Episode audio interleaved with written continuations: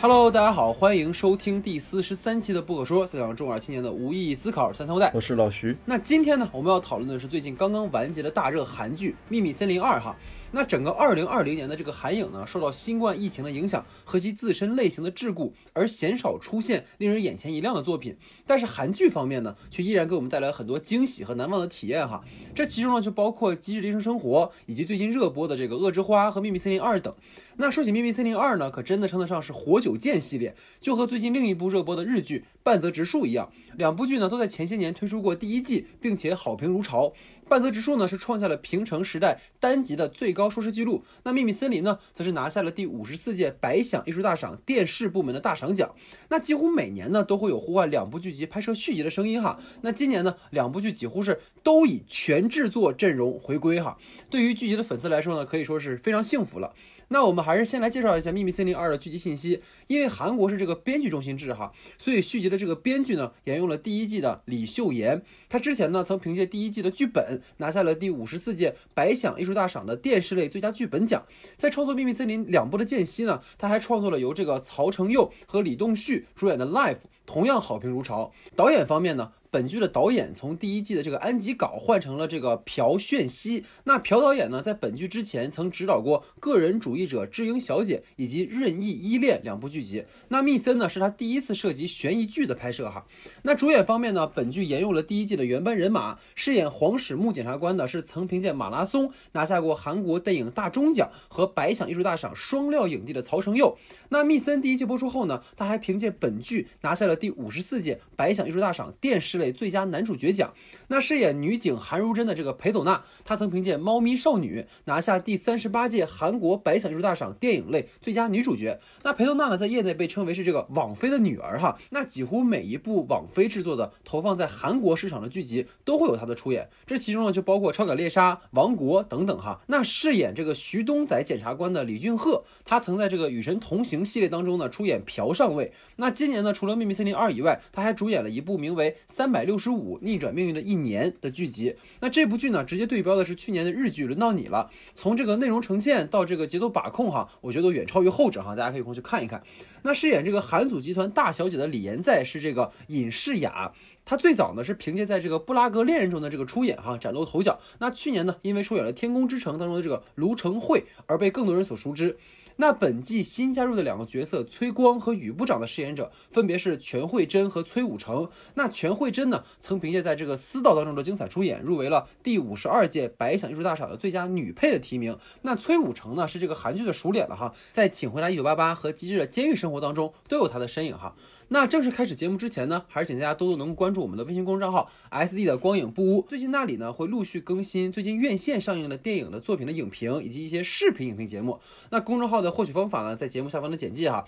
那另外呢，有朋友在这个小宇宙留言说，希望能够让我们建一个群，然后方便大家一起来讨论电影和剧集哈。所以有兴趣的朋友们呢，可以同样扫描这个节目下方简介中的一个二维码来进群。那欢迎大家一起来聊电影哈。那最后呢，就如果大家方便在这个公众号啊听我们的节目的话，还请大家能够。帮忙点击一下右上角广告哈，支持一下我们的工作哈。那下面进入到我们正式的讨论环节。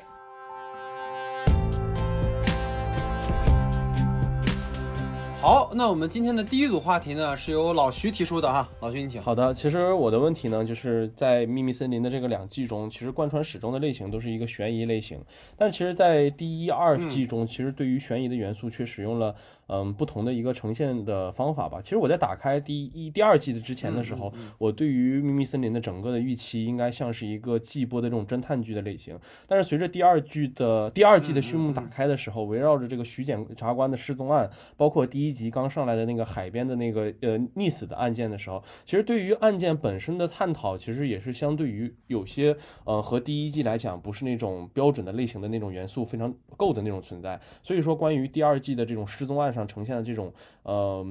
元类型元素这种缺失，想问一下老戴的看法。就我觉得首先这个老徐你知道吗？其实他对于对于这个类型，其实你有一种误判，你知道吗？就等于说你先入为主的觉得说它可能是一个呃悬疑类型，但实际上我觉得你看整个这个第二季哈，它对于这个失踪案本身的一个淡写，其实我觉得它不是剧集的问题，反而是一个亮点。就是第一部的时候，它显然是完全照着一个传统的悬疑剧的写法来写的嘛，就是出现一个谜案。然后呢，侦探们寻找证据和线索，然后最后呢找到了一个犯人，然后完成了对于这样的一个故事的一个闭环的叙事，然后同时呢，其实也满足了观众对于整个剧集的一个类型的预期。就比如说，你看第一季的每一集的结尾，它不是有个定格画面吗？它其实都是落在了某一个证据或者是嫌疑人被发现的这样的一个点上。观众其实是被那个创作者抛出了一个线索的钩子，一直勾到了最后一集。但是我觉得整个第二部的话，它其实做的不是这个。就比如说，你看这个徐东仔的这个失踪案，其实到了剧集的中段才出现的。但是第一季里面的话，你记得他一开始那个凶杀案，其实第一集时候就啪就打出来了。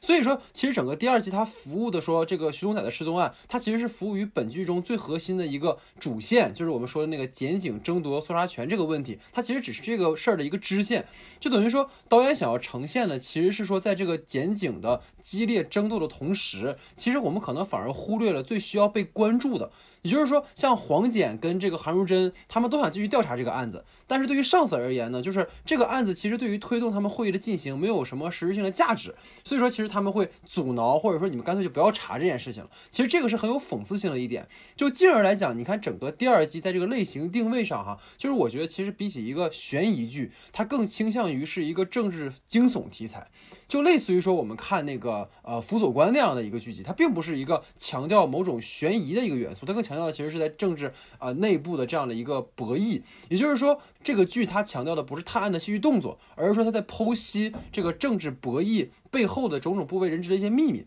所以说，就如这个徐龙仔案一样，这个宇部长他觉得说，呃，可以借此来栽赃这个警察，所以说他找了一个前科犯，然后来发布这个虚假的犯人通告，然后扰乱警察的这个搜查视听，然后并且在那个照片中还暗指说凶手就是警察，甚至说他派人去伪造这个证据。对于警察而言的话，重要的不是说找失踪的人是谁，而是说他们要查清楚说犯人是不是自己人，因为说如果一旦你确定了警察是这个犯人的话，对于警察去争取这个搜索搜查权就非常不利。所以说这就。是整个寻龙仔案对于这个故事最重要的作用，它是一个引子，它用来进一步让观众去看到检警为了争夺权利而不惜一切代价。甚至是说是人的生命，就是最后就是为什么说要把这个凶手扣回到那个剧集最开始的那个那个龙南海岸溺亡事件，其实也是对于这个检警本末倒置的一种讽刺。因为当时那个案子，其实双方都因为对这个自己利益无关而选择草草了事，就没有彻查这个事儿，就导致这个凶手一直逍遥法外，是最最后就绑架了这个徐检。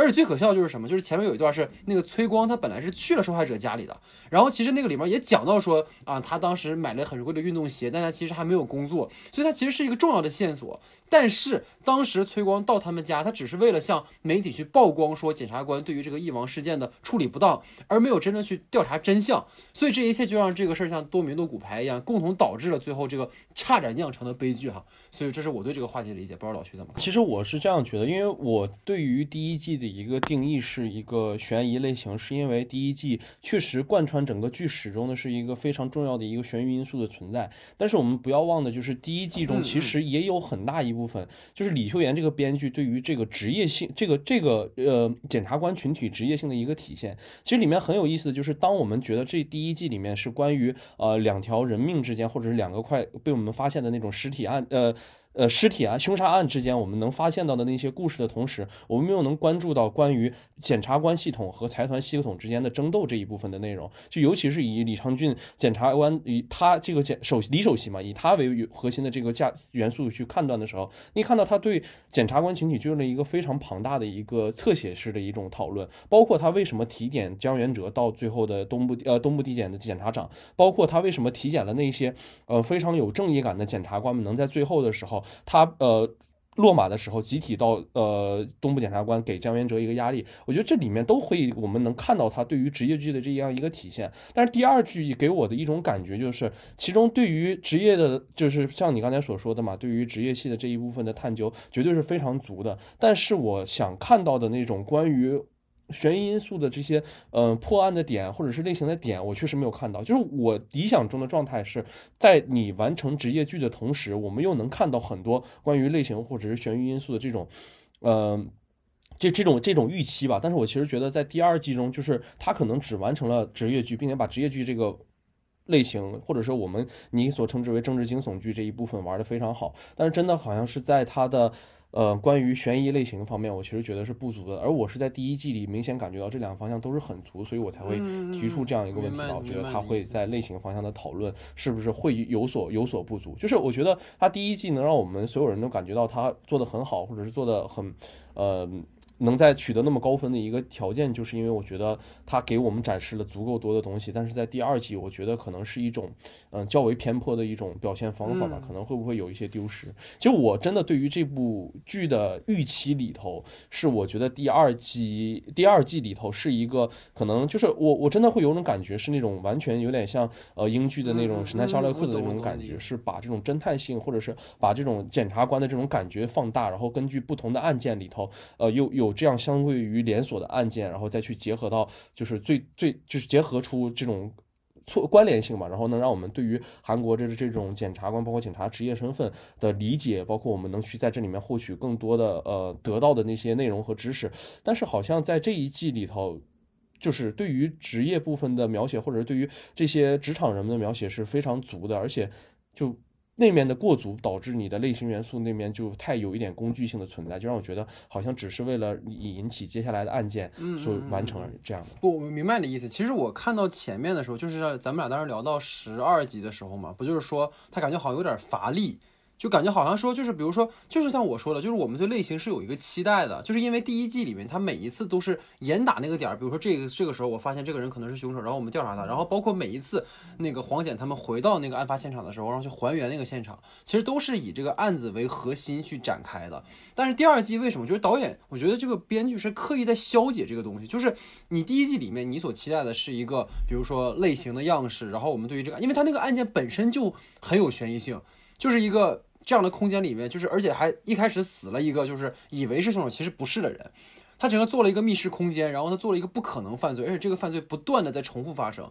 所有跟案件相关人都在为此而牺牲，所以他在强调这样的一件事儿，然后以此来去，比如说去辐射整个，比如说检察官内部的一个贪腐问题啊，包括说跟这个，嗯。财阀的同合谋啊，这样的。但是这一季里面，其实你明显感觉就是我当时为什么跟你说，我觉得这点不好。但是后面我会觉得，其实它很好，就在于说它是有意在消解这个东西。就是比如说你在第十二集的时候，或者第十一集的时候，我们以为是黄简他们还会继续调查下去，然后发现了不同的线索。但是它所呈现的是什么？就是不仅仅是整个这个。组织内部，他们不愿意调查这件事情，包括黄检和韩瑞准，因为他们两个人在这样的一个争斗当中，他们的方向是完全错误的。就是过去是等于说，我们知道那个目标就是找凶手，所以我们一直顺线性的往下去找这个，然后每次遇到一个坎，然后我们把这个坎石子拿走，我们继续走。但这一步是，比如说这是一个高速公路，你一直是往正向的走，但其实你要应该走的是往倒着走，是往反方向走的。你懂我的意思吗？就是他其实是有意说，当你以为说啊，这个时候应该继续去探案，但实际上就是你的方向就是不对的。为什么中间会乏力？就是因为你的方向根本是错的。但是因为他们都在局当中，他们都在这个迷雾当中，所以他们根本意识不到这件事情是错的。就是这个其实很大胆的一种写法。就比如说，当我们去看像呃《老无所依》这样的电影的时候，你期待是一种犯罪元素，然后它可以有这种杀手去杀戮，但其实它更多呈现的是一种人性的一种荒凉，它呈现的是一种。很冷峻的东西，它是一种完全反你的常规的这样的一个期待去做的一个点，所以就是当我看到最后的时候，你发现啊，当所有的线索都贯穿起来的时候，你明白了他前面在做什么，他所有的案子，你包括那个尸骨那个案子，就是其实像你说的，我们惯常来讲。当你发现说事故有个警察死了，其实我们都会想，哎呀，他被他是怎么死？当时他是不是因为什么什么什么什么？但是你会发现，无论是检察官还是警察，他们在乎的都不是这个人为什么死，他们在乎的都是这个人的死以什么样的方式才能更符合我们的利益。就是他其实是更高维的那个讨论，而不是说，呃，我们就是去找一个真相。所以你看，整个那个尸骨那个事儿，到最后其实都没一个定论，因为对于他们这个剧来讲，他们讲的其实不是这件事儿，但最后就是一定要，因为最后黄检是。就是你们这事都结束了，但我还是在乎这件事，所以在最后他把这个东西给了那个徐简的那个师师妹嘛，类似于这种感觉的。所以我觉得可能他是在这个点上是这么去做的，也许可能会对这个剧有一个不太一样的理解。就像你说的，咱们俩刚开始看的时候觉得说，哎，这怎么怎么不往下探了呢？这个感觉好像徐东仔死不死也无所谓什么的。但其实不是，是因为他们被太多的东西给束缚住了，所以他们没有办法去像过去我们像第一季那样，我想查我就查到底，我就以下犯上。你你不是李守锡牛逼吗？我就干你。他不是这样的。第二季是。他没有办法，你包括韩荣珍也是一样，他跟崔光那个关系，就是我想去查，但是我碍于你的身份，碍于我们的关系，碍于上下级，我做不了。这个其实就比第一季里面那个韩荣珍就是一个正直的警察来的可能更复杂一些，也更深刻一些。当然了，就是我我我非常认可你所说的啊，就当然说也也也挺那啥，挺深的，但是就是。其实怎么说呢？不是说就是这些东西我们呃不去认可它，不去认可它里面所存在这些内容是非常精致的内容，包括它最后的结尾能给到我们对于全文的一个就是也算是一个兜拽的一个过程吧。但是我只是觉得，相比于就是第一季中的那种从始至终像一条紧紧的线索的那种感觉，像一种网状的那种感觉下，在第二季尝试尝试的这种，就是我当然希望能看到一种颠覆类型的一种反类型的一种尝试，但是只是说可能对于我们最最希望看到的那种节奏紧迫的那种，就是类型，就是这种悬疑类型片的这种特，这种类型剧吧，应该这么说吧，就悬疑类型这种东西的那种特色的那些东西，我没有把握到，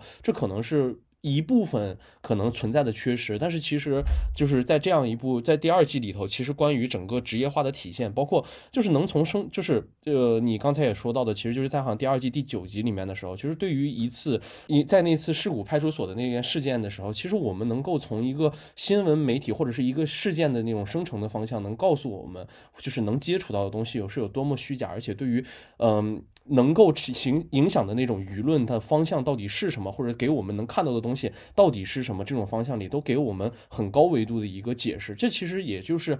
也可以一定程度上来讲，我觉得是给所有电视机前或者是所有的这些观众的一个开启民智的这样的一个机会，能让你们看到一次真正的这种舆情背后到底是怎么样的一个处理流程。所以我觉得第二句对于我来说，我最想给它的定义应该是一个非常宏观的一种，就宏观上来定义是一种职业机遇，就是一种表示检察官和警察的这种职业局，他抓到了一个警检会这种非常大的一个，嗯。就是非常大的一个矛盾的点，去从里面去探究的这样的一个故事，可能它的叙事中心和它叙事的这种维度，还是希望以警检会这种最呃最具有这种冲突性的这个点去来来激发。这可能就是对于本国观众来讲可能会非常激动，就是韩国的呃这些观众们可能对于这个问题会很有敏感性。但是如果对于我一个外国观众，或者是我非常喜欢看剧的一个观众来讲，可能他更希望得到的是第一季的那种更快、更有直接性的那种打动的这种观点嘛。当是我们觉得也是在第二季里头，这些东西还是会给我们带来，就怎么说呢，更多更深的东西吧。我们接下来也会慢慢去讨论这样的东西。好的，就是我的第二个问题呢，其实是关于《秘密森林》这个标题。其实，在第一季和第二季中，关于《秘密森林》这个是这个。这个故事的标题其实它都有一些不同的或者是分别的这样的一个体现，就是想听听老戴去如何理解我们的这个秘密森林的这个标题和我们这个篇章的呃这两季故事内容之间到底有怎么样的一个关联？他为什么要使用秘密森林这样的一个嗯嗯？就我觉得这个话题可以从这两部剧的开场镜头聊起。就是第一部的时候，开场是从黄始木的那个病痛的由来说起的，就是小时候他那个耳鸣，然后后来把他这个切除了，然后他后来在那个。呃，开车的时候，然后突然停下来了嘛，是从那儿开始讲的，所以这就明确了说，其实第一步其实主要是从黄简的试点去出发的，然后以这个所谓的职业身份去侦破一个案件，然后去进入到一个充满了秘密的体制当中去找寻真相。然后这个森林其实本身也是一个共同体的一个象征嘛，等于说你从检察官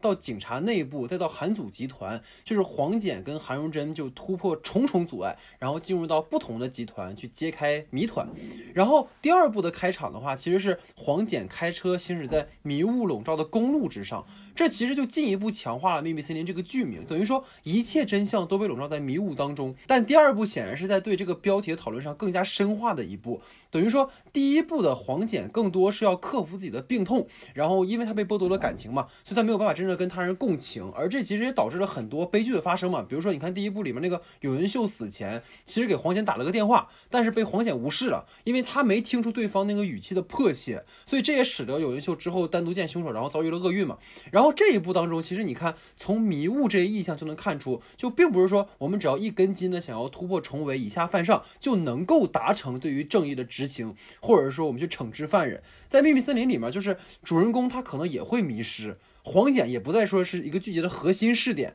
就是他也不过是迷雾当中的一个人。就包括这个剧中第二季所有的角色，韩荣珍也好，宇部长也好，崔光也好，李延在也好，他们每个人其实都陷入了自己的迷雾当中，都陷入到了自己的迷茫当中。就是当你发觉自己知道往哪儿走的时候，可能你会走得更加偏离正确的方向。就跟说崔光他以为自己只是去别墅帮情报局长一个小忙，却没有想到他被卷入到了一起隐瞒他人死亡原因的案件当中去。就包括像如真，他深信着崔光是他的偶像，但实则是在表层之下隐藏着他根本不知道的真相。你包括李岩在，其实，在李守熙去世之后，她一直笼罩在自己丈夫死亡的阴影之下，但是她仍然要去坚持做她要做的事情。但可能在她去守住自己集团的同时，也毁了她跟她呃父亲，包括弟弟的关系。等于说。人物越想走出迷雾，就越陷入其中。然后第一步其实是直指秘密背后的真相，而第一二步其实更加倾向于呈现真相本身的一个暧昧性。所以这是我对这个标题和整个两季的理解哈，不知道老徐怎么？可以，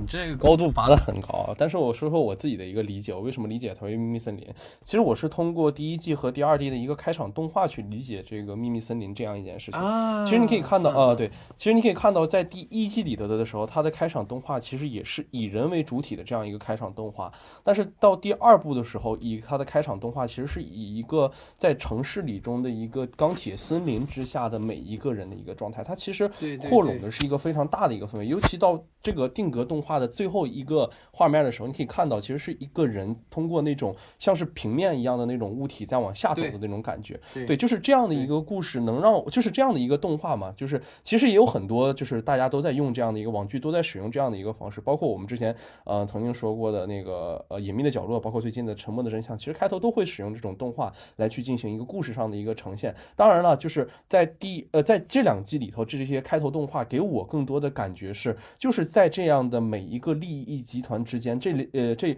每一个黄简或者是韩如真，或者是每一个人生活在这样的一个钢铁森林里的时候，他们去揭示对方的秘密，或者是达到对方所能看到的那些呃利益之下的那些掩盖的那些。掩埋的那些真相的时候，我们会做出怎么样的一个选择？就是我觉得在这个两句里头最重要的一件事情，一是秘密，第二件事情其实是一个选择。你到底面对这些人的秘密的时候，你是选择揭露开它，还是说你会选择什么什么样的一个问题，对吧？这是我们可能在接下来讨论，你会究竟做出什么样的一个选择？但是让我感觉非常好的一件事情，就是他把我们生活的这个城市，或者是我们生活的这个利益集团，比作了一个森林，然后我们在在森林里行走的时候。哪怕是冲往光明，哪怕是冲往黑暗，哪怕是冲向任何一样的任何一个一些地方的时候，可能我们觉得我们当自己在往前走的时候，其实路是向下走的时候，我觉得这都是一个非常好的一个暗示，暗示着我们我们遇到的种种的秘密，我们到底应该做出什么样的一个选择。然后就是老戴可能说过，就是刚才也说过的，就是关于第二季刚开始的那个迷雾，就是我再仔细回想一下这个第二季的，在我想这个问题的时候，我又去看了那段迷雾之后，我其实觉得。呃，李秀妍编剧可能他在第二季的第一集借着这个迷雾，他可能就想已经把这一季里想告诉我们的故事告诉清楚了。其实就是一个，我们仔细去想这样一个故事，其实就是一个深陷在谜团之中，我们每一个人仿佛都去做了一些触碰边界的事情，每一个人都是。达到最后那个顶点里头的那一些可能会促促使着这些事情发生的这样一个人，哪怕你是富二代，哪怕你是旁边的那些大学生，哪怕你只是停车在旁边的一个过路人，你们都可能在这一场风波，在这一场迷雾之中深陷其中而无法自拔。就是我觉得他从第一件这第一次发第一集里头这个案件的这个本身就已经把这一季里想表达的内容都已经表述出来了，就是每一个人可能都是参与了这个事件的人，但是真的你在迷雾中能看清。谁才是真正的去做着这件事物的，做去完成这件事物的人吗？你能看到到底是谁去真正的完成这一件事情的人吗？可能刚开始的时候，黄呃黄检察官的时候深信不疑的是，可能那两个人就是呃那两个财财阀，就是个呃可能高产阶级的那些人，可能是那些财阀富二代们，他们可能就是因为拔了那些警戒线，才导致他们去海边也有，然后死也有死在旁边吗？其实是有责任吗？当然是有责任，但是他们是最直接的完成这件责任的人吗？可能在这之上还有一层是。到最后一集才给我们揭开的那种，可能是他来到海边，把他们两个人去溺死在旁边了。这也是我觉得可能对于我来说，这一季里最最最直观的一个感受就是黄简不再是万能的了。就是他不是那种，就是真的在这一部，在这一样的像第一季一样的秘密森林里，能把所有的问题全部解决，然后给周围的人看到他自己对于一个案前的理解是多么剖析、多么真相的一个人。我觉得他在慢慢的变成一个普通人，这就就正有可能，就像他被剥离的那段感情一样。当他被完全剥离的感情的时候，他可能真的像一个神探。但是他慢慢开始笑了，慢慢开始有了一些自己的感情的时候，其实他也不是那个。万能的人，最有全职视角的那个人，他可能还是会在一一一场风波里头，也是随波逐流，也会看，也会被这些不不知名的这种线索带到任何一个方向。但是其实这种每一个发生的问题，每一个发生的这些东西里头，可能都是一场利益的搅局，都是一场利益混乱所带来的一个结果。就像，就就像是在同时，呃，在黄简当时在旁边。路过的时候看到了这一场事件，和在韩如真的手机里头，他偶然刷到的这个当事人去海边拍的照，然后又又。发生的这种关联一样，其实就是一个事件，但是跟每个人、所有人都发生了一个关联。这就是在从森林里的里面的每一个人，我们都是在为自己的秘密，每一个人都去在守护，每一个人都去在试图着去揭发那一层秘密。但是每一个人都是在那一条线里的，你没有办法去离开每个人。就是我觉得，可能对于秘呃秘密森林这件事情，包括这第二季的这个开场，我是有我自己独特的这个观点看点的吧。看完这一季之后，给我最强烈的一个触觉，或者最强烈的一个感。感觉就是我们没有办法在一个案件里真的做到一个全知的视角，我们可能每一个人在这种。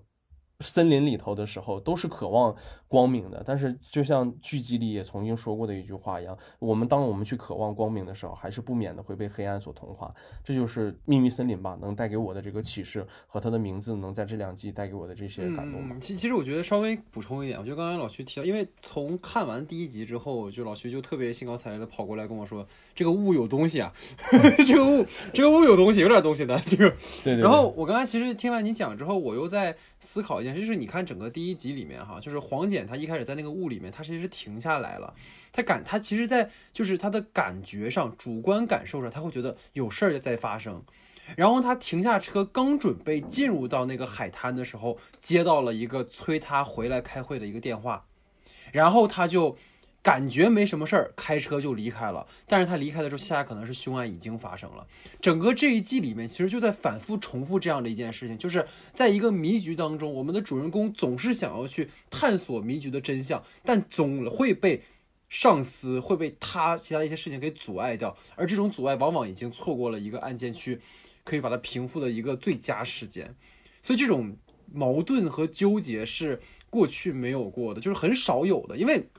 也包括，比如说我们说那种本格推理，像老徐刚才讲这种所谓马拉松式这种警匪片，其实大部分就是说，你像比如说福尔摩斯的故事，就是没有人会阻止福尔摩斯去探案的，他只要去去去探案就好了，就用他的演绎法，然后去把每个案件漂亮的做好就好了。但是这一步没就恰恰在告诉你，就是也许我们还是有这样的直觉在，但是因为现实，就像我们说，在社会里面有诸多对你的限制，就是没有那么理想化的世界。所以，我们就像，所以我很感动，就是整个这一季最后结尾的时候，李守信那句话又说出来，就是我们都知道会有这样的限制，我们都知道前路一定会非常难走，但是前提是我们要一定要走下去。所以说，为什么在第一集的那个时候，就是当那个男主，就是当当黄简他在加油站加油的时候，突然听到后面有这个警车跟救护车响，他还是回到了现场。我不管你的电话里告诉我要不要回来开会，要不要去见哪个哪个老板领导，但是我就是要去坚持我要走的路。所以这个是到最后他，你回到第一集，然后你对比他最后李守信那句话，你就会知道，虽然说黄始木他依旧没什么感情，虽然说他已经开始慢慢打开自己了，但他一直在贯彻首席跟他说的话。就像我们说最后一集，我把我就哭成泪人的时候，就是首席跟他那个手势，因为就是等于说整个那一段都是在黄始木的梦里面他自己想象出来的情节，但是他那个手势，我告诉你不要过来，然后我看你的眼神就是在告诉你，你在贯彻我跟你讲的事情吗？黄始木点了个头，哎，一头一尾，我觉得连接的非常好哈。所以说整个第二季确实也给我的感动还是蛮深。我我是这样觉，我我在当然你的解释已经很好了，但是我提一个小彩蛋啊，就是我觉得能维系你刚才所说的就是每一次当他去想去前进，或者他想去做一些什么的时候，总是会被打断这件事情。忽然联想到了里面的一个小彩蛋，就是你知道，每次黄姐想吃饭的时候，这件事儿就永远不可能。对 对对，就这件事情永远不可能完成，永远吃不上饭，好可怜。我其实觉得，对对对，他每次在食堂一东西一放下，然后就是而且上面都摆着特别满，你知道吧？一放下盘儿，然后一定有个电话过来了。不管是什么时候，就只要是哪怕是在食堂跟韩荣仁一起吃饭的时候，或者怎么样的时候，就是只要一坐下来，电话就来了，就不让你吃这个饭，然后又要往前走。其实如果我们真的去仔细看一些这些行动和这些电话或者这些东西来讲。其实每次当他开始吃饭的时候，当他去怎么样的时候，永远来的那些电话都是上司的电话，都是可能对于他是来讲，对，就是想要去进行一件事情，但是没有办法去完成的这这种电话，就是这个片子里的这些细节，包括这些元素们，都是被抓的非常非常准的一个。所以恰恰是最后在所有的都结束之后，他才能跟如真两个人坐在那个一个 bar 里面，然后好好去喝一顿酒哈。我觉得这个还是挺好的一个呈现。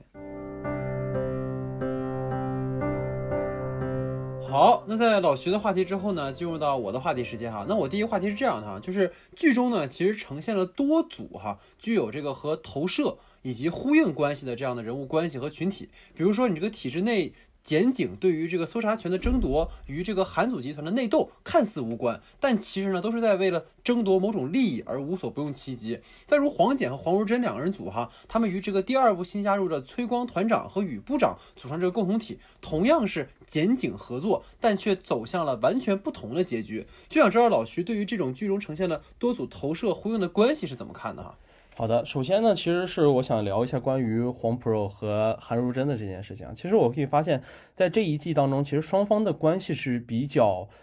其实是发生了一个过程的变化的，其实是一个从双方第一次进入呃警检协商会的时候，其实双方是一种较为不信任的关系。从哪里可以体现到？就是从他和呃黄 Pro 和徐东仔当时两个人一起去监狱那段戏的时候，可以看到，就警察的每一步其实是走在检察官群体之前的，而且两个人从实际意义上来讲是属于不同的两个群体。就是不同的两个利益集团，他们需要为各自的利益集团去服务的。但是我们可以发现，当做徐东仔检察官消失之后，两个人从不信任变成了一个信任的过程当中，这之间是一个非常大的一个转换的过程。我怎么我是这样理这样的去理解的啊？就是我觉得两个人的这种转换的过程，是因为两个人在某一个顶点的时候，他们忽然达到了一种。应该怎么说？应该是正义感的一种协协同性吧。就是同样是双方非常认可的这样一个案件发生，是不是双方认可的一个人？也不是说双方互相认识，所以说我们去为了这件事情要做什么，而是说当一件案件的发生之后，我们一定要破明真相，我们一定要在尽快的时间内把失踪的检察官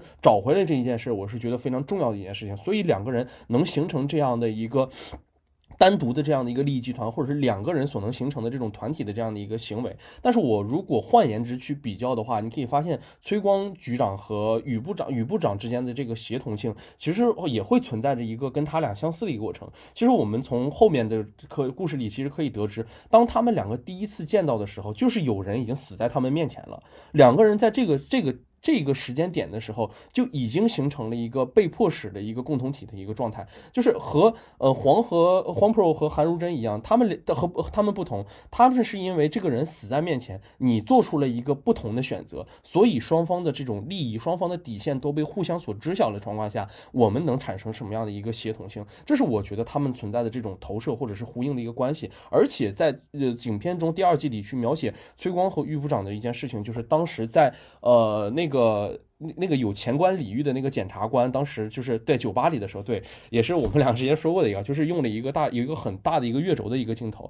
其实就当两个人喝酒的时候，是在画左画右的嘛。但是等到从那个墙里面再去拍到他们的时候，可能类似于一个酒吧里的一个视点去拍到他们一个酒一个全景的时候，你会发现人物的关系是完全倒错过来，是一个非常大的一个月轴的一个镜头状态。但是我其实觉得在这里的这种月轴，其实恰好能体现出这种可能在我们一定关系上去理解这两个人。人的就是就就我其实觉得可能像是一个导演或者是这个编剧能给我们的一个启示，就是我们到底怎么去看待这对关系？他们为什么会如此在那一集呃，应该是在第第。九集吧，还是第十集的时候，这就是两个人已经是非常交错，或者说非常大的这种缺矛盾冲突的状态下，为什么警察官和检方的头头头头还能在同样的一个这个是晚上的这个时间点上站在一起，然后坐在一起在底下喝酒？就我觉得那一幕的到来，其实会给我们一个暗示，就是这一件事情到底我们能看到的是什么样的一个东西？这两个人的宇宙，或者这两个人所能在。其实我们看警检协呃这种协查协商会的时候，我们一直觉得这是一个利益的挣脱。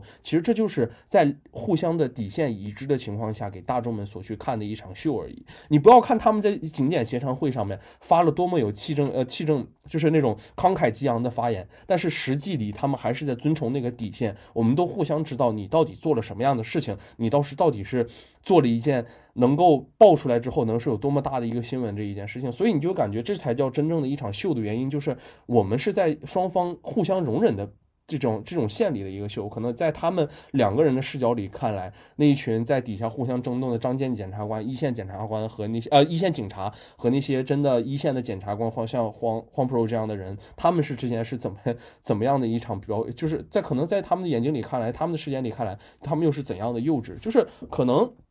这种多对的呼应关系，或者是就这种景点协查会能带给我们这种冲突的关，这种呃矛盾关系里头，我觉得更多的是想体现出这些每一个这每一群每一对人物吧。我觉得是每一对人物在遇到一些案件之后，他们所做出的这些选择，会把他们引领到一个什么样的地位，或者他们会形成怎样的一个共同体。然后，其实我们在聊这个问题的时候，其实也是在聊这个人物的一个关系嘛。但是我其实想觉得，我其实是觉得对于呃。崔部长，这个我是这个人物，其实我是有我自己的一个看法的，就是我其实是稍有一些怎么说呢？我就是稍有一些不不适不适的地方吧。就我觉得，就是首先我们其实可以知道，就是崔部长这个角色能在这一部剧里头能。呃，开篇就知道他是警检协查会里头一个代表人物，其实而且又是韩如真的一个效仿的偶像。其实我们能从一定角度上看到，这可能是应和当下韩国比较重要的女性主义的这种一个一个一个小小伏笔或者一个小小埋的一个点吧。但是我其实，而且编剧是梨花女大学梨花女大毕业的一个非常有名的一个就是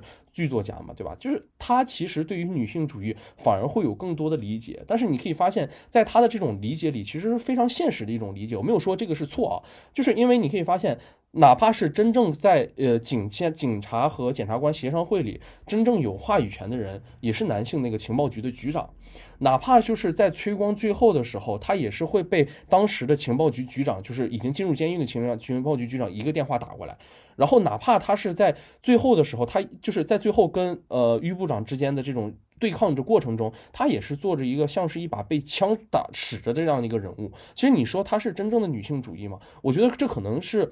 在于这个女性主义话题的另一边，而是在于这种政治性的一个原因，就是你阶层性的原因。我是你的下司，我是你的这种角色，那我可能就是要听你的话。但是我其实觉得，如果体现在女性主义方向上，其实最后能主导的那个人还是男性而已，就是他没有我理想中的那种崔部长应该有的湖光角色。就是如果在你前面所展现给我的这种。崔部长的这种角，崔崔光部长这种角色的话，我反而觉得他是那种，你哪怕说到了最后，你把我叫到那个案发现场，我也不会做出那种选择的人，就是让我觉得他的选择太为故事去服务了，反而丧失了他这个人物所具有的这个多面性。对，就是如果你这个人物已经做到这么扎实一个程度，他能考虑到这么多的面，能一天接受到这么多的情报信息，而且一直是一个这么。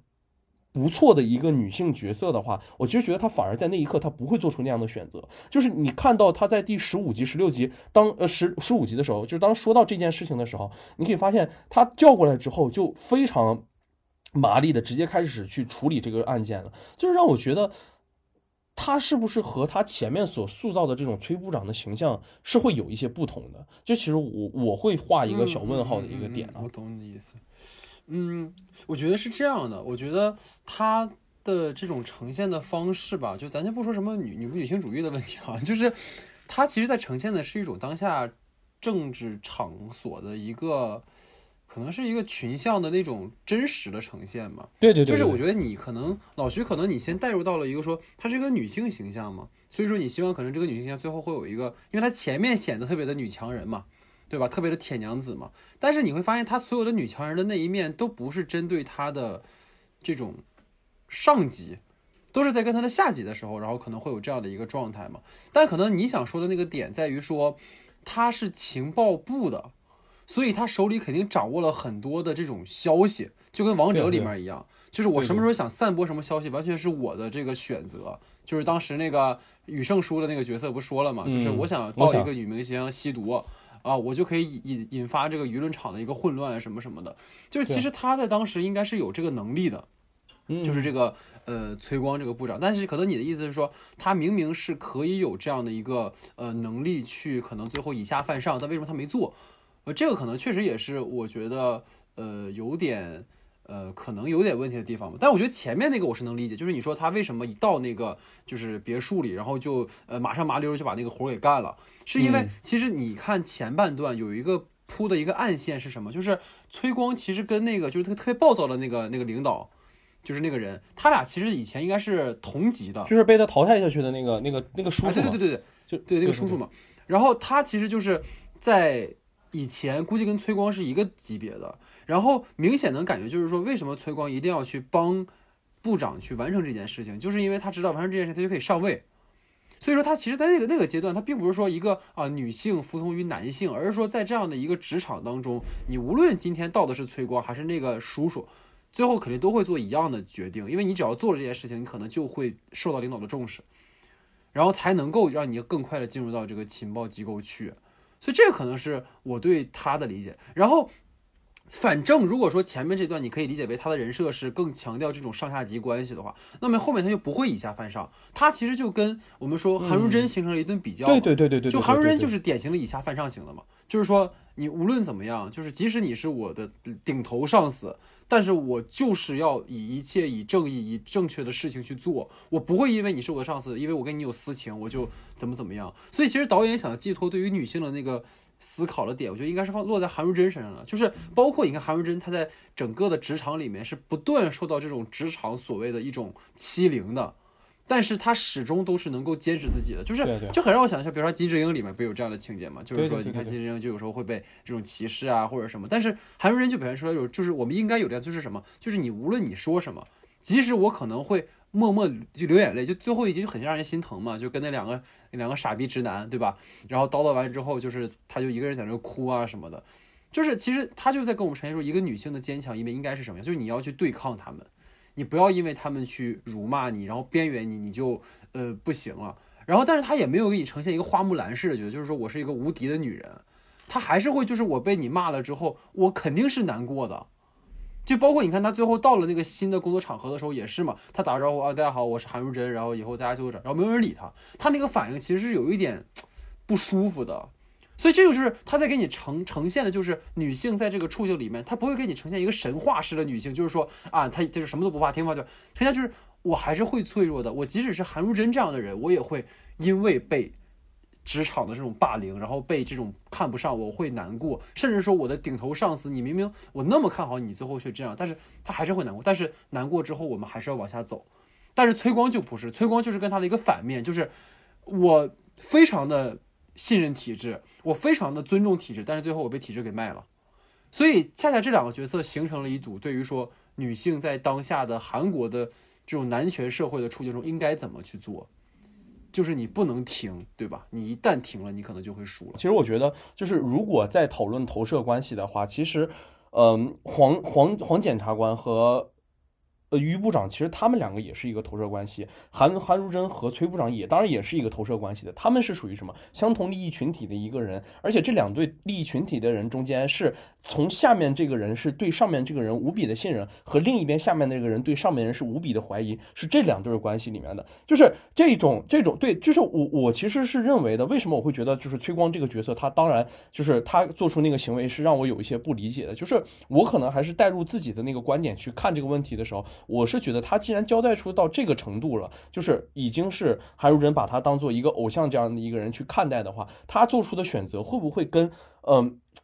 其他的人在当下做出的选择是不一样的。我很好奇这样一件事情，就是他这个崔光这个角色，我是认为是一个非常应该不一样的一个人，但是他到最后的时候给我看到的是他是一样的一个人。我当然觉得里面最大胆的一个人、最厉害的人可能是黄如真这样的人，然后他在最后的时候也可能被呃于部长说，那我你如果让我进去了，你如果让我下来了，我就绝对不会让你好过，而且我已经有，我绝对我绝对会有这个能力，对吧？我也会让你进入这样的一个过程里。我当然可以看到这样一个一个身份，在他自己勇于去站出来去面对这样一件事情，但是。在崔光这个角色身上，我是始终觉得，就哪怕你可能觉得他最后光光的那一件事情，就是抢先在于部长之前开了新闻记者会，说我以卸任来完成我对于这一切不公的一个解释，或者说我对于这场秀的一个终了，或者说我觉得我对于自己错误的一个承认的这样的一个关系。但是我始终觉得这样的力度只能是他他被影响，被黄黄检察官。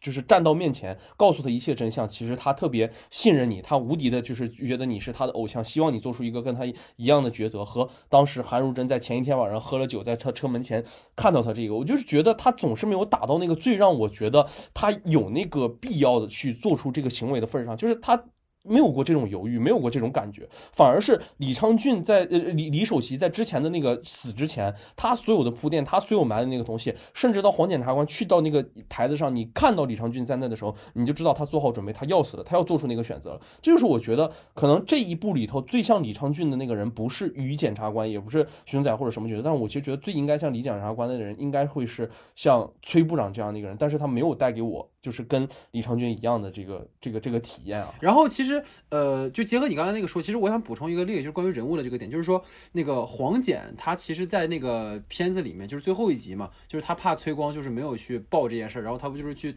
让崔光坦白嘛，然后其实他那有个台词，我当时就想跟你说，我说他当时跟崔光说那话是什么？他不是说寄希望说崔光你良心发现，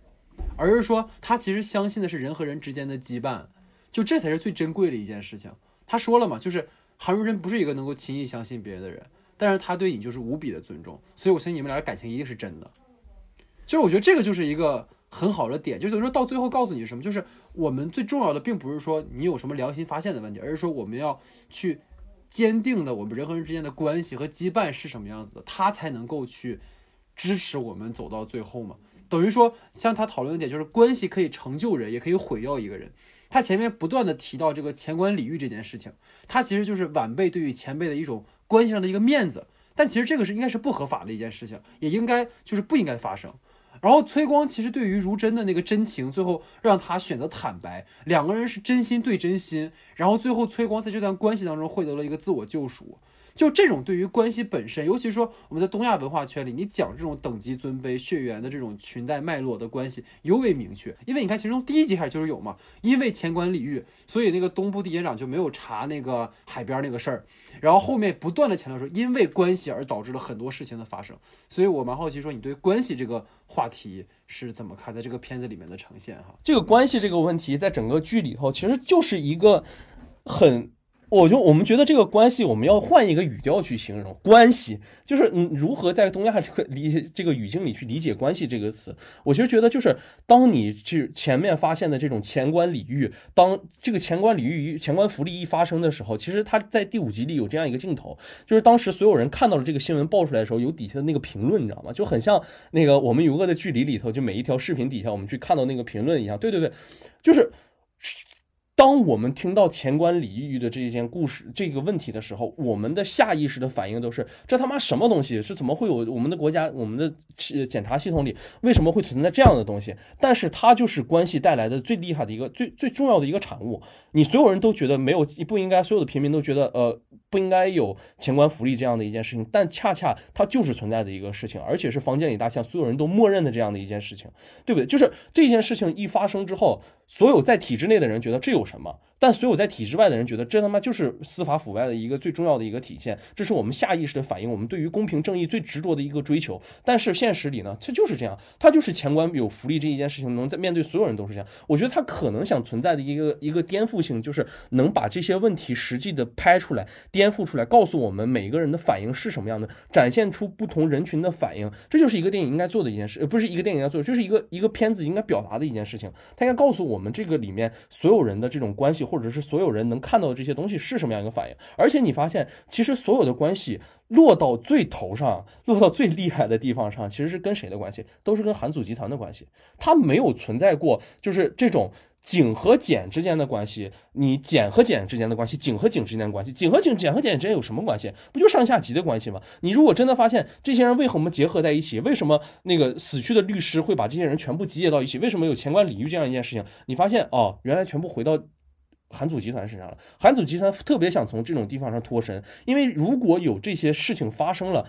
并且能关联到韩祖集团或关联到财阀身上的时候啊，又是一个财阀所引导的这种利益之间的关系。但是自古以来，这个官商它就是结合的，所有人都没有想到过这个问题吗？那商人想去牟利，他想去开公司，他想去回避这些税法的时候，他只能跟官去结合。这你这种东西就是永远会存在的一个问题。但是我们这个剧拍出来的这东西，就是我们一定要把那些黑暗里的东西给你抖出来。我抖出来告诉你，不是说我不希望这个东西没有，或者我希望是一片。干干净净的天空，而是我希望所有人能看到这个问题，能在发言的时候，能在看到这个问题的时候表示理智。然后我们在接下来的人去面对这个问题的时候，哪怕是像我们如果是崔光部长走到那个环境里的时候，我们能做出什么样的选择？我觉得这个。这里面所有发生的这些痛苦，呃，秘密森林里的这些人的难过，这些人的不不爽的这个地方，我觉得都是因为一件事情，就是因为你做出选择的那一瞬间，你茫然了，你下意识的跟从自己最最简单的那个想法了，你臣服于那些关系，你臣服于这些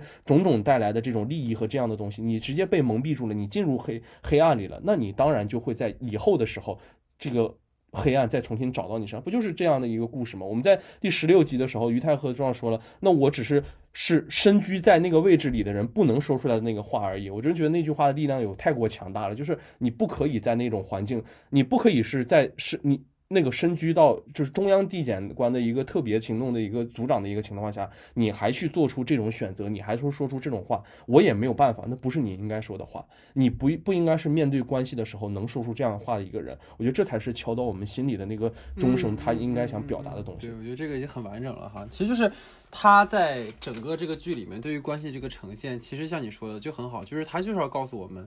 就是这样的东西是存在的，而且这样的东西的存在其实正在腐蚀着我们社会的公益。那我们该怎么去面对它？所以，其实结合你这个点就 call back 了哈，就是我们整个刚才在讨论这个话题的时候，其实我就有一个想要了解，就是说关于韩祖的这条线，跟他整个这个体制内检警的这个搜查权的争夺这件线，其实好像有点冲突。就是我当时就总觉得说，他总是一会儿就给李岩在那个线，我就会说为什么要讲这件事情呢？因为其实整个全篇都在围绕着检警的矛盾展开嘛。但是你看，随着那个李岩在为守住自己的那个社长之位，然后去做了一系列的这样的事情之后，你就明白了，就是其实韩组这条线，它整个就是为了能够跟检警那个体制内冲突寻求投射关系，就等于说以往我们看到那种韩剧或者韩影哈，它基本呈现的都是说检警和财阀的一种对抗，或者说是一种合谋。比如说你看老手里面就是警察和财阀的激烈冲突，然后王者里面就是说检察官跟财阀的某种同谋关系。但是你甚少能够看到剧集真的去对应说司法体制内部的斗争跟财阀争斗的那种相似之处。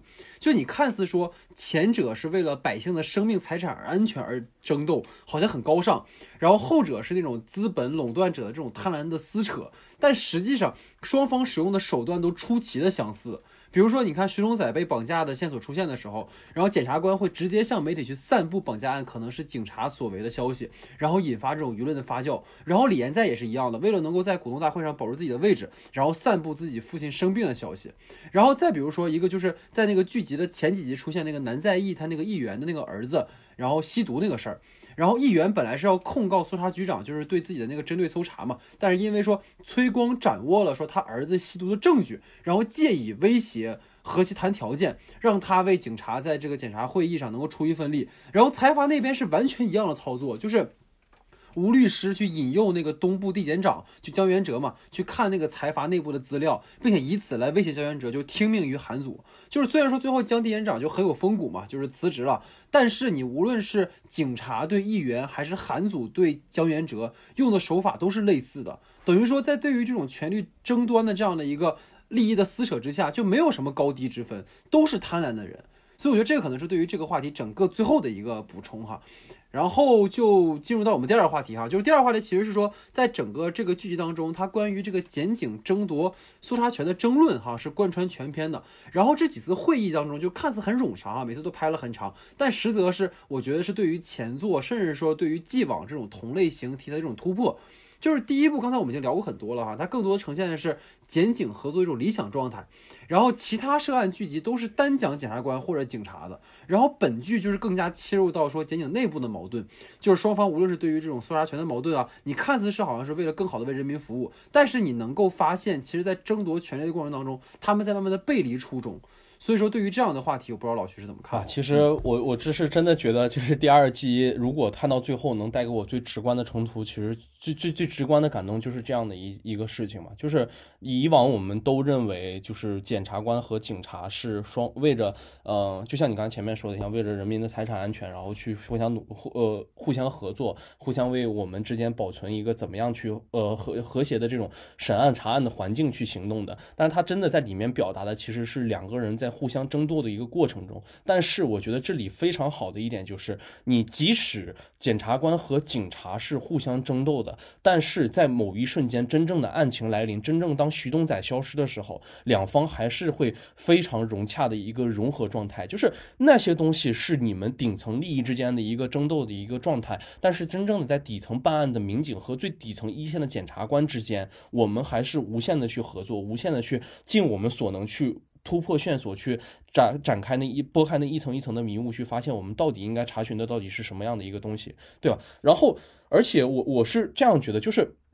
其实能够在这个争夺权力的过程中，我非常非常大的一个体会，就是在第九集和第十集的那个过程里，就是每一次关于。呃，双方发现关于徐东仔的就是那张照片的时候，大家诬陷，哎，这件事情可能是有警察干的。包括后来的反转，这个人有可能是一个假的证人的时候，我们每次发现这样的一个故事的时候，我们可以看出一件事情，就是这一次次关于这种舆舆情的这种发生的这种结构，其实都在有告诉我们，我们所能看到的东西都是。被选择出来的东西，就是我们能看到，如警方一直在想的一件事情，就是哦，现在舆论对我们不利了，那我们去散布一些什么消息，能让检察警检察官们也处于这种不利的状态？对于我们下一次的这种协商会的时候，我们能站到什么位置？就是那个时候，我们考虑的永远都不是我们要不要先去顶层门人在想的利益去，我是不是要去把这件事情的真相告诉大家？而我考虑的一件事情是什么？是我是否要让群。群众们站在我的角度去考虑这个问题，我是不是能让能看到你们虽然骂我，但是对面的人也不干净，也一样的脏。就是这是一个非常重要的一件事情，就是每一次的警检矛盾，或者是每一次上层上层人的矛盾，让我们看到其实就跟政治里的那场作秀是一模一样的。就是你虽然说我们是警察，或者说我们是检察官，我们是同属于司法系统的一个需要密切合作的人，但是在每一个密切合作人的脑子里面，我们是处于一个互相竞争的关系，我们为了对方所能获。获得的权利都在无所用而不用其极，对吧？就是你会让我们感觉到，我们生活在这样的一个系统里，它究竟有没有完成一个统一的协配的一个一个一个状态？但是当你产生这个怀疑的时候，你又发现，其实，在真正的一线的时候，还是去产生有机的那种融合，还是我们会为了人们的安全去做这样一件事情的时候，你就发现，有的时候我们所理想化的那种。嗯，双方的那种世界，双方的那种争突冲突关系和真正现实里的还是会有所区别的。然后再一个就是，我其实觉得，当警检这里面存在就发生了很多问题的时候，我们能看到这个编剧其实非常有用心的一直在告诉我们一件事情，就是不只是人有两面性，系统也有两面性。其实你发现。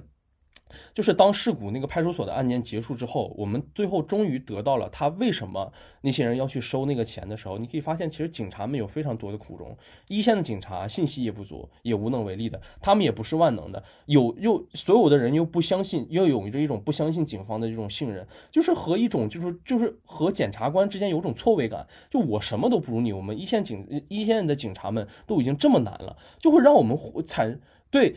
就会，他是在故意的去模糊我们对谁是真正有用的群体的这种错觉。我觉得当那个文一一出来，那个镜头一出来的时候，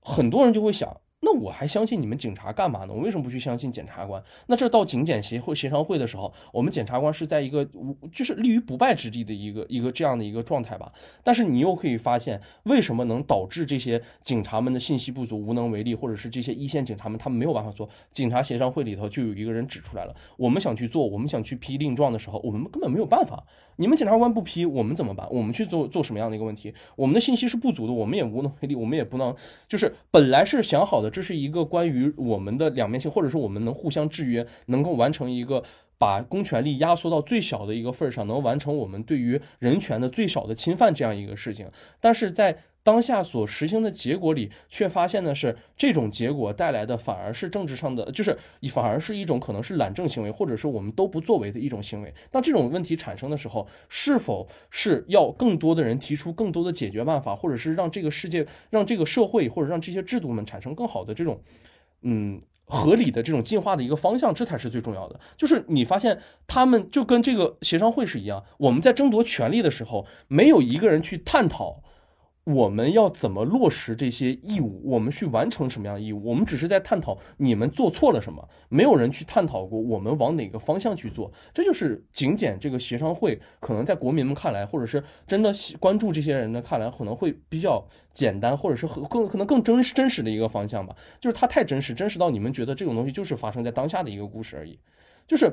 呃，所有人。都在慢慢的去背离，我们是想要作为一个检察官去为呃我们的百姓们去工工作的，我们是作为警察，我们想更好的去办案，但愿我们这个社会里是处于一个正常的、合适的一个角度的。就是我非常觉得很喜欢一个话，就是当时在那个前一段时间，就是韩国经历了那个二点五阶段的社社交隔离嘛，就是基本上什么东西都没有的时候，就当时韩国的那个总理就是姓丁丁总理，他当时就说说了一个话，他说如果呃，我他说他深知崛起呃很强的，就是过强的公权公权力会给人们的人权带来非常大的侵犯，但是我希望在这一段时间里，我们的所有国民可以共同度过这样的一个难关。就是如果我们能在这样的一个呃环境里，或者是能够发生的渠道里，我们把所有东西表明出来，而且让所有的群众们去理解这样的一句话的话，我其实觉得没有人会。就是觉得这样是不好的，但是你会发现，但是在剧中的时候，就是所有人是背离着这个方向去行动的，就是让我觉得可能这个剧里头更有深意的一个地方吧。对，其实就是我觉得当时我在看的时候，因为他不断的强调检警的事情嘛，然后我就跟老徐就问了嘛，我说现在这个事儿是在韩国一个很大的一件事情吗？然后老徐说其实没有什么太多讨论对这件事情。然后其实后来我就在想，就包括跟老徐提完也提到，就是。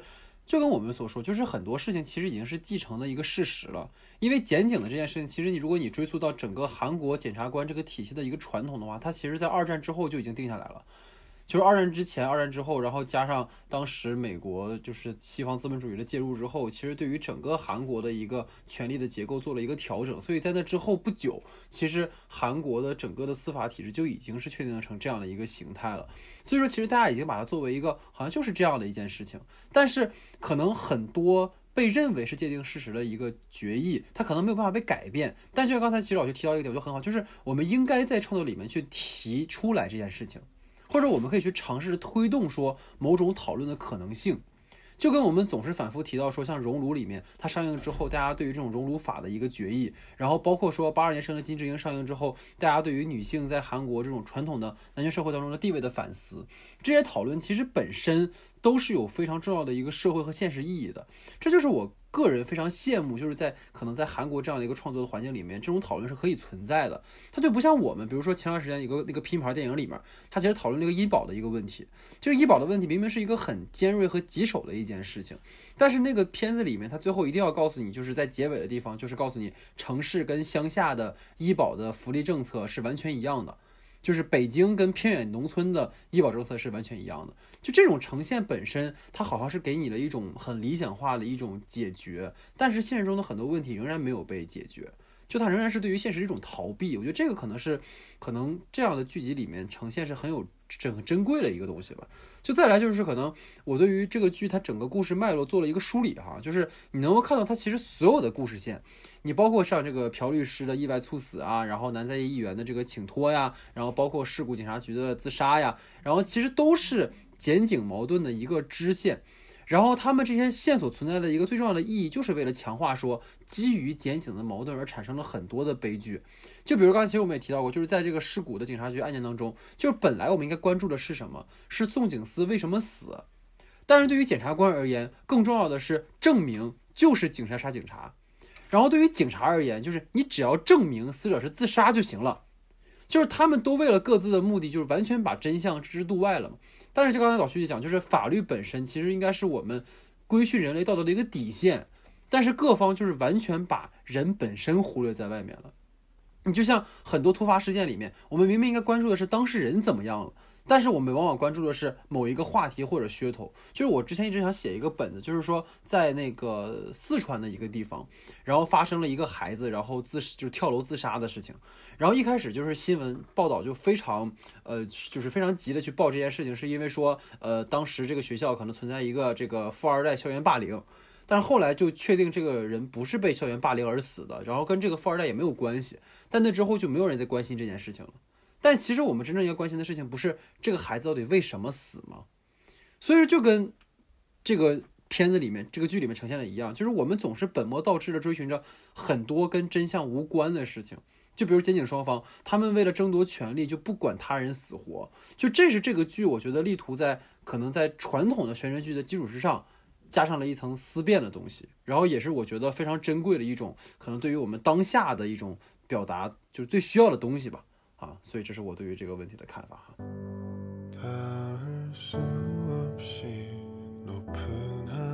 好，那在这个处理话题之后呢，进入我们的延伸讨论时间哈。那大家都知道哈，最近有一部国产剧哈，叫这个《沉默的真相》啊，非常的火热哈。虽然说他们说这个热度没有比这个《隐秘的角落》更热，但实际上它在豆瓣上的评分也很高哈，包括其实看的人也很多。然后呢，其实《沉默的真相》跟我们这个《秘密森林》是有一个很强的关联性的。这关联性在哪儿？就是他们其实都在呈现检警的这个问题哈。就是比如说，你看在这个《沉默真相》里面，这个江阳其实是一个检察官。然后呢，跟他合作的那个警察，其实是他们两个人达成了一个简简的共同体的关系啊。然后包括那个陈法医三个人，所以说其实，在《沉默的真相》里面，跟《秘密森林》这个系列，其实都出现了检警之间的合作以及某种矛盾和冲突。所以说，就想说我们俩讨论了一下，就是在这个呃，同样在呈现。检警关系上哈，来比较一下这两者的一个呃共同点和不同点哈，听听老徐的看法。好的，好的，这其实也是我非常非常想讨论的一个问题啊，就是其实我们可以在前面的讨论已经知道了，就是呃，比起《秘密森林二》，可能《秘密森林一》里头对于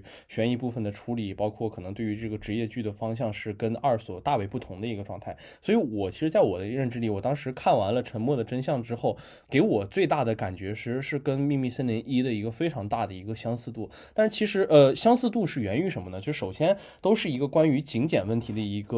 呃一个讨论，而且都是在关于警检问题里所出现的那个问题，并且去怎么样去解决这个问题的一部分讨论的一个状态。而且其实两个中所出呈现的这种呃悬疑元素也是非常非常的一个接近的一个状态。所以我就觉得这两个是我我非常想个人想很想去讨论的一个问题。但是我其实觉得这个里面有一个非常非常重要的一个不同性，不同性就在于其实秘密森林一是。一个自上而下的这种政治体制的，不是司法体制的这种改革，就是你可以发现里面最重要的一个角色李昌俊李首席的，他所完成的一件事情是，他作为检察官，他投身到了呃，作为一个。资本集呃资本集团的财阀的一个代言人，并且都已经干就是做到了进入青瓦台，并且变成青瓦台的一个首席的这种状态下的时候，你可以发现他的野心是在于如何能够通过我自己的方式去对抗这个财团，我能坚持我之前所走的路，我已经走上了一条黑暗的路的话，我在我能够获得的最大的话语权的一个状态下，我是靠什么样的方法去终结这一切，去实现我真正想走的那一条路，这是一个非常重要的一个点。它和隐秘的真相，呃，和沉默的真相所存在的一个最大的不同，就是你发现沉默的真相里，它是一种自下而上的关系，它并不是一个非常具有公权力或者话语权的一个人，他去完成的这样一件事儿，他是最没有话语权的检察官和最没有话语权的一个检察大队的一个副警察队的一个副队长，他们两个所完成的一个事情，你没有在任何一个这个里面去看到到底是他们。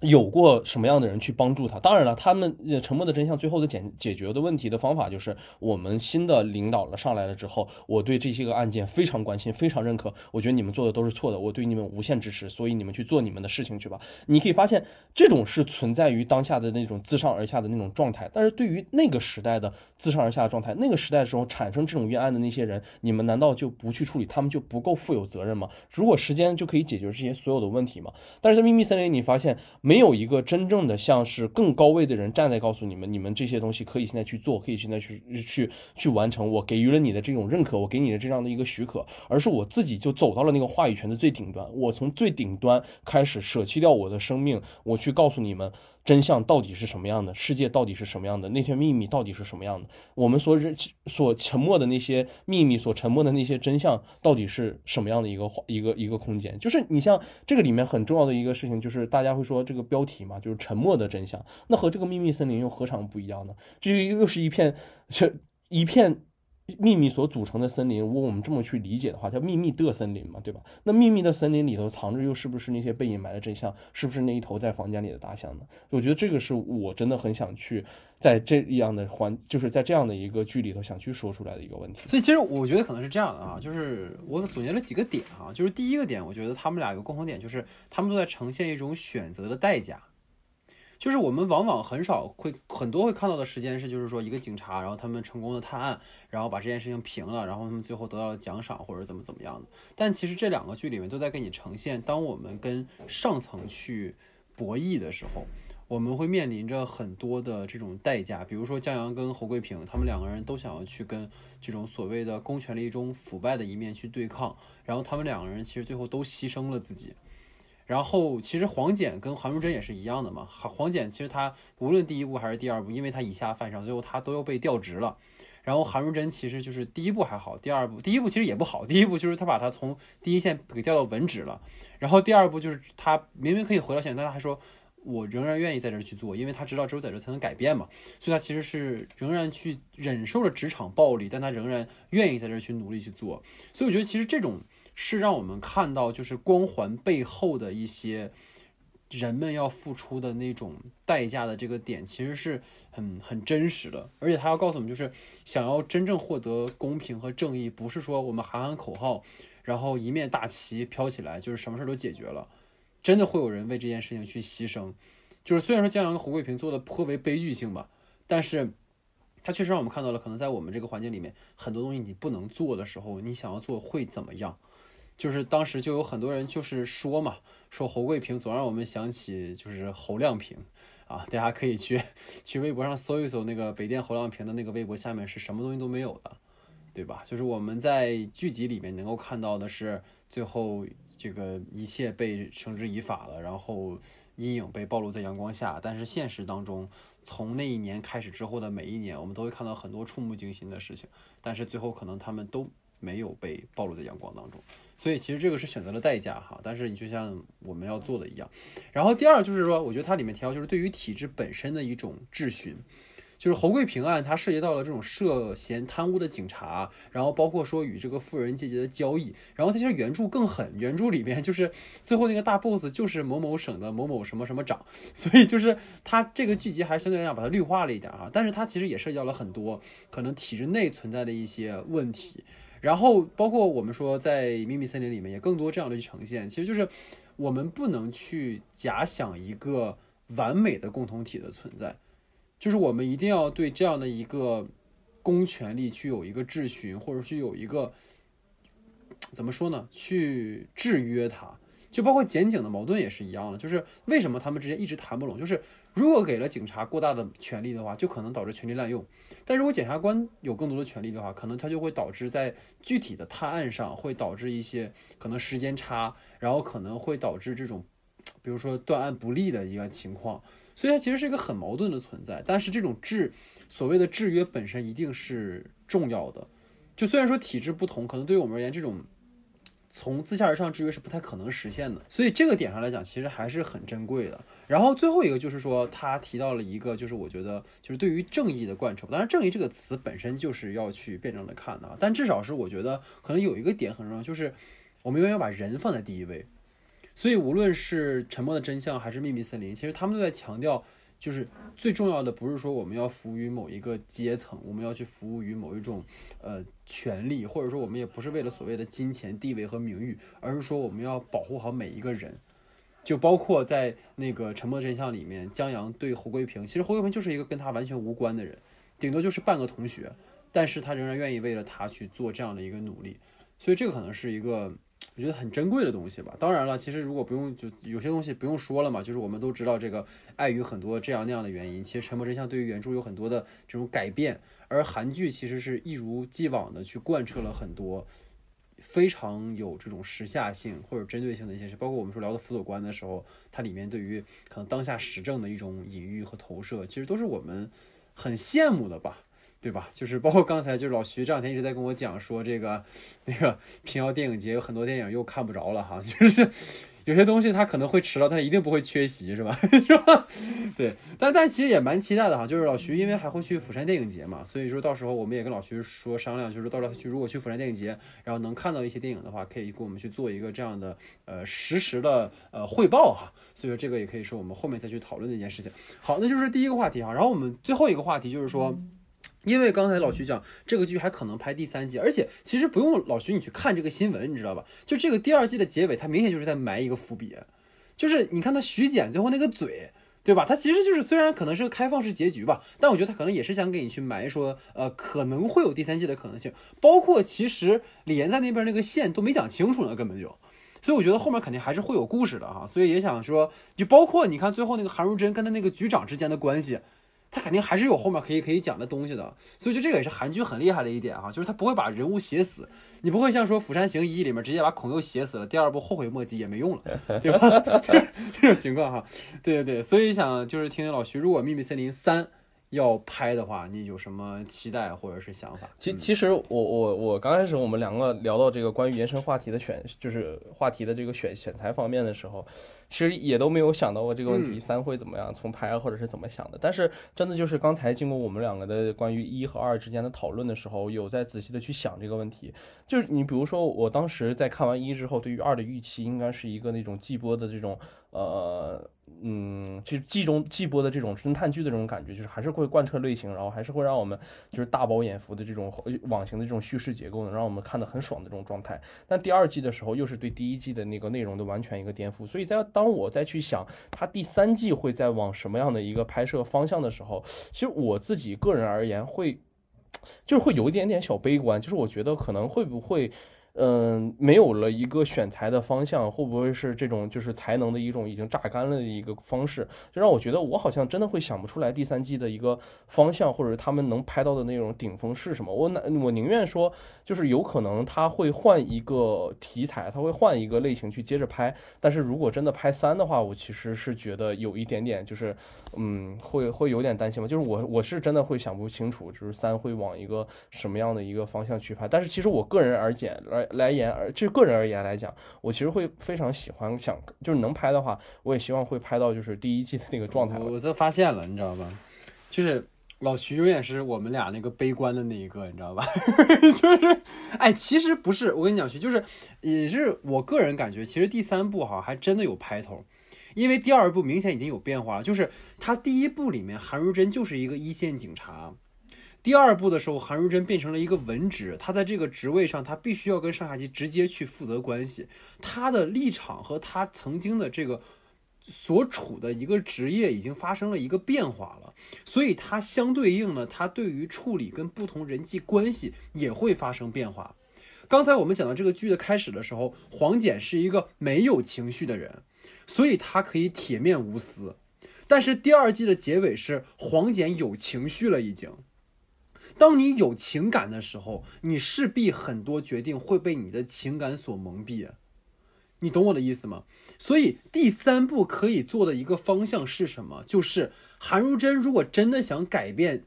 当下检警的这个现状的话，他就必须要往上爬。但是你往上爬，你势必就要像我们说太俊一样，你要去做一些委屈自己的事情，否则你是上不去的。但是你不上去，你就永远改变不了。那么你怎么处理这样的一个关系？对于黄始木也来讲，就是你以前没有情绪，OK，我无所谓你们他妈怎么想，反正老子就是说我正义最最重要，我要顾及的就是作为检察官的尊严。但是当你有情感以后，当你这次的凶手就是一个对你有恩的人，就是一个跟你关系好的人的时候，你要怎么办？这是对于这个角色而言从来没有经历过的事情。就所以在第二部的结尾的时候，他最后在那个主观的梦境里面，他看到的是永恩秀回头的那一下。他为什么会不断的强化永恩秀这个点？就是他心里其实很疼，但他感受不到这个疼，所以他最后才会有一个能让我们感受到的是什么？就是黄始木的情绪开始觉醒了，就是他会因为当年永恩秀的这个遗憾，他会在梦里想多看他一眼。所以就是在最后他笑出来之后，你会觉得，如果到第三部，我们的黄简他可以变得开始有情绪的时候，他就要去面对他之前从来没有遇到过的事情。如果是有有情绪的黄始木，他遇到了第一部的李守锡的话，绝对不会是第一部的那样的情况。他一定会因为当年我是为了你，我是为了，因为黄始木第一部说了嘛，我是因为李守锡，我看到你，我才想真正当一个正义的检察官的。所以他是那种理性的那种那种情绪主导他，但如果他不是第一部里的黄石木了，在面对同样的情况的时候，他会做出什么决定呢？所以这个剧恰恰是三部才可能是一个非常好的收尾，因为他给这个人物了一个完整的弧光。在第二部里面，你已经看到了角色为了想要达成他的目的要付出的代价。你能看到黄如珍已韩如珍已经不是第一部里面的那个愣头青了。那么到第三部的时候，你是否会变成像辅佐官里面的太君一样？你为了能够达成你的最终目的，你是不是要牺牲一些什么？当你们真的置换到了我们说宇部长和那个崔光的那个位置的时候，你能不能再做你自己？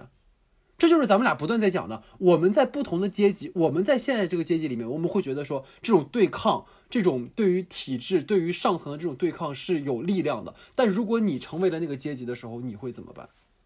当你受制于所有周围利益群体的时候，你能不能再那样出淤泥而不染？这个是我觉得，如果他能够再上一层的话，他对于这个整个秘密森林会更有。深层的意味在啊，等于是用我们三部三部曲来给他这人物形成一个弧光。但是我那我就比较推荐这位主播去看一下《不可说》第二期节目的那个讨论的，叫辅佐官。我 感觉那个故事可能跟 辅佐官的重合度就会相当的高了，因为其实辅佐官也是相当于 用用两部曲的这种这种状态去形成了太君这个角色的人物弧光嘛。其实我们也可以这么说，对吧？我我会很期待。就是会很期待这样的一种发展。就当然了，像你说，他可能跟泰俊那个很像，但是他毕竟在人物的起点和发展当中还是不太一样的嘛。所以你会觉得说啊，也许。他会有这样的一个可能性哈，就不知道这么说之后，老徐会不会再期待一些？而且可能受制于这两个人物的角色和辅佐官和辅佐官这个角色来讲，其实还有最根本性的一个区别，就是检察官和呃检察这个两个系统里，他所面对的一定是案件，这个案件其实也是最最重要的，就是为什么这个元这个类型元素它永远会存在于这个这个。这个片子里的，就是因为有这些案件的引导，有这个钩子在的话，其实就是秘密森林应该不会愁这个剧情是推进不下去的。我觉得始终会推进，只是看他想往里头藏入怎么样的一个案件，藏入到大家对于到底对于公平正义或者是有什么样的一个期待，这件事情是非常重要的。所以，所以总而言之吧，我觉得。嗯，为什么要跟老徐要聊这个节目哈？也是因为确实是对于我们而言，就无论是秘密森林它表达的主题，还是它的这种剧情的设置吧，其实都跟我们可能两个人更。嗯，想要去关注的事情，或者包括我们当下在思考的，就很多都有关系吧。然后也是希望能够借由这样的一个讨论，然后把我们的一些想法传达给大家。然后也是希望，如果大家有兴趣的话，可以去看一看这部剧集哈。大家其实建议各位，如果有时间可以两部连着看哈。但是确实是韩剧最大的一个问题就是太长了。对它一季一个多小时，然后可能大家的时间上可能没有那么的充裕啊。但是如果有时间的话，就是强烈建议大家能够去看一看。然后包括如果说把它跟《沉默的真相》去做比较的话，其实大家可以可以发现更多可能在我们的天花板之外的 真正能够去自由的去拍的话，会是一个什么样子。然后